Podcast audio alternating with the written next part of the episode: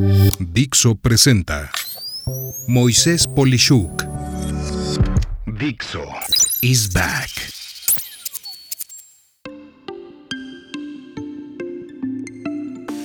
Asimetría digital. La batalla silenciosa de contenido tóxico contra contenido inspirador. Me tomó varios episodios de mi blog y podcast llegar a este episodio que pretende sintetizar mi sentir y es que creo que un servidor, al igual que algunos otros analistas, estamos coincidiendo en que hay una nueva guerra. Una guerra muy violenta y a la vez imperceptible, que consiste en nutrir en algunos países a las redes sociales de contenido vacío, de ese que nada más te distrae y no te aporta nada, en tanto que el contenido en otros países convierte a su audiencia en personas con hambre de emprender, de ser líderes, de crear y convertirse en grandes personas en el mundo empresarial y el universo corporativo. Puedes pensar que, bueno, pues cada quien ve lo que quiere ver, o que uno escoge el contenido que quiere, pero, pero no. Y estoy convencido de que los algoritmos en unos países favorecen ver bailecitos y retos y travesuras y gente hermosa y otros comportamientos que podríamos llamar erráticos que te invitan a hacer estupideces. Y en otros países los contenidos ilustran, te permiten conocer de otras culturas, te invitan a, a construir, a pensar y a buscar ser alguien de valor para la sociedad en un futuro. De los temas que estudié y que te dejo las referencias en la descripción de este episodio, están por ejemplo Girl Math, en el que justificas de forma ridícula la forma de usar el dinero, lo cual puede hacerte perder capital para cosas relevantes usándolo en tonterías, o de Lulu, que te invita a hacer actos sin pensar que pueden dañar tu futuro de largo plazo. Y de los que no he escrito o hablado, pero que existen, podría decirte de los peores, pues está el desafío de Benadryl,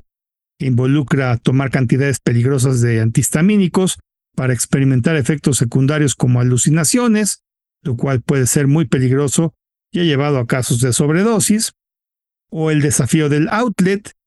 que alentaba a las personas a insertar en el cargador del teléfono parcialmente enchufado en un enchufe y bueno, deslizar una moneda sobre la parte expuesta, lo cual provocaba cortocircuitos, incendios o lesiones eléctricas. O el desafío de la sal y el hielo, que invitaba a las personas a ponerse sal en su piel y luego presionar un cubo de hielo sobre ella, y lo cual pues causaba quemaduras por congelación debido a la baja temperatura acelerada resultante, o el desafío de la cáscara de plátano y el piso, que consistía en hacer resbalar a personas caminando sobre cáscaras de plátano en el suelo, y bueno, el desafío del cráneo roto, sí, como lo oyes, que implica saltar desde alturas peligrosas con la intención de simular una fractura en el cráneo y que crees que a veces no se disimulaba, sucedía y bueno, podría ser causal de increíbles lesiones graves. Bueno, pues también algunos contenidos que a manera de resumen te afectan financieramente o en tu vida profesional, que resumen lo que provoca su contenido y que ni siquiera me doy a la tarea de enseñarte casos concretos serían el del desafío de gastos excesivos, en donde participaban en desafíos que incentivan el gasto excesivo de dinero, como comprar artículos de lujo, pues solo para mostrarlos en un video, por dar un ejemplo, o contenidos inapropiados en el trabajo, o sea, que publicaban contenido inapropiado controversial relacionado con tu trabajo o industria, y pues, ¿qué crees? Pues eso dañaba o daña tu prestigio profesional y daña tus oportunidades laborales a futuro.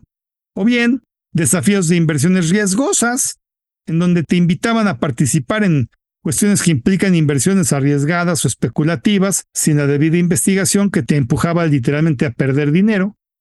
O bien, aquello de compartir información sensible, en donde la idea era revelar información financiera sensible o detalles personales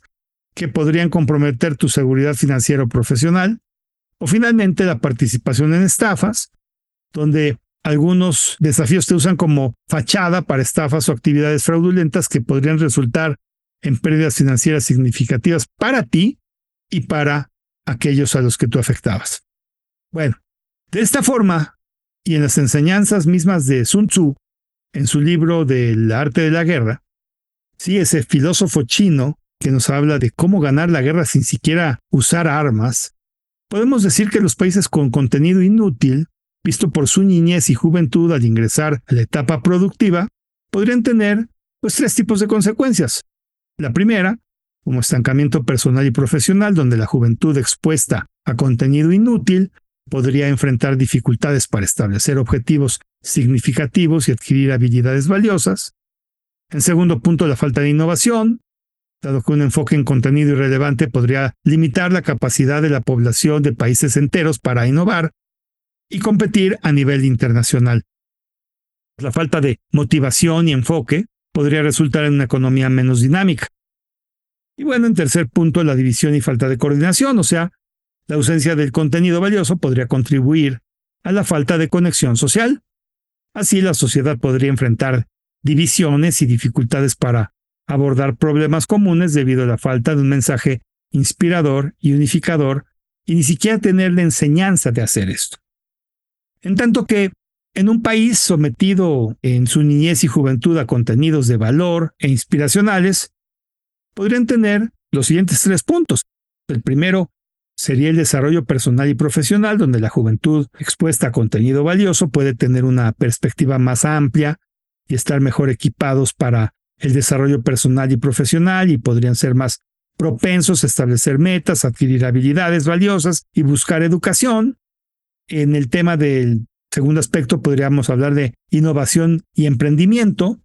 donde con un enfoque en contenido inspiracional se fomenta la innovación y el espíritu emprendedor, y así los jóvenes podrán sentirse más capacitados para tomar riesgos calculados y contribuir a la creatividad y la economía, y por qué no, a la expansión de esto a otros países a los que seguramente llegarán ajenos a los suyos y dominarán a esos países. El tercer punto es la cuestión social, donde la exposición a contenido positivo pues puede promover la unión social y la empatía y así la sociedad podría ser más propensa a colaborar en proyectos comunes, promoviendo un sentido de comunidad y responsabilidad. Y bueno, así vemos que a manera de conclusión y también con la óptica de lo que hubiera pensado Sun Tzu, ese filósofo de guerra que creó este libro que te digo que es el arte de la guerra, uno de los mejores libros, de hecho, de estrategia de hoy en día, puedo comentarte que un país con contenidos de valor y que fomentan la innovación podría aplicar las siguientes cuatro estrategias literalmente para dominar al mundo, donde uno, hablamos de engaño y desinformación, esto es utilizar tácticas para confundir al resto del mundo con contenido inútil, fomentando la creencia de que el contenido es valioso y haciéndolos perder tiempo y capacidad para crear nuevos productos y servicios.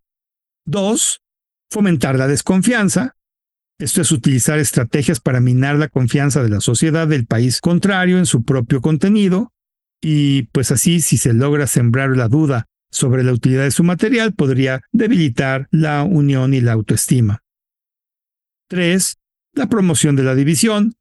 Esto es buscar oportunidades para amplificar las divisiones existentes dentro del país,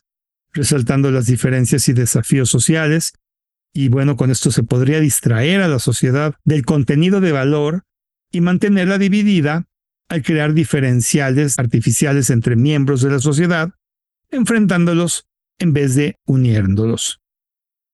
Y cuatro, sembrar la duda en el liderazgo. Sí, utilizando tácticas para hacer que los líderes del país con contenido inútil duden de la efectividad de sus propias estrategias. Y bueno, cuando hay inseguridad en la dirección,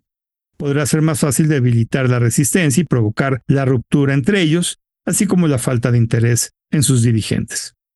Y sí, todo esto por llenar en algunos países a las redes sociales de ridiculeces y en otros de aspectos de valor. Sabes, realmente este tema me preocupa y espero que a ti también. ¿No crees?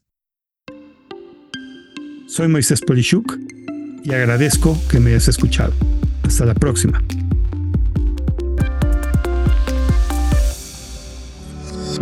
Dixo is back.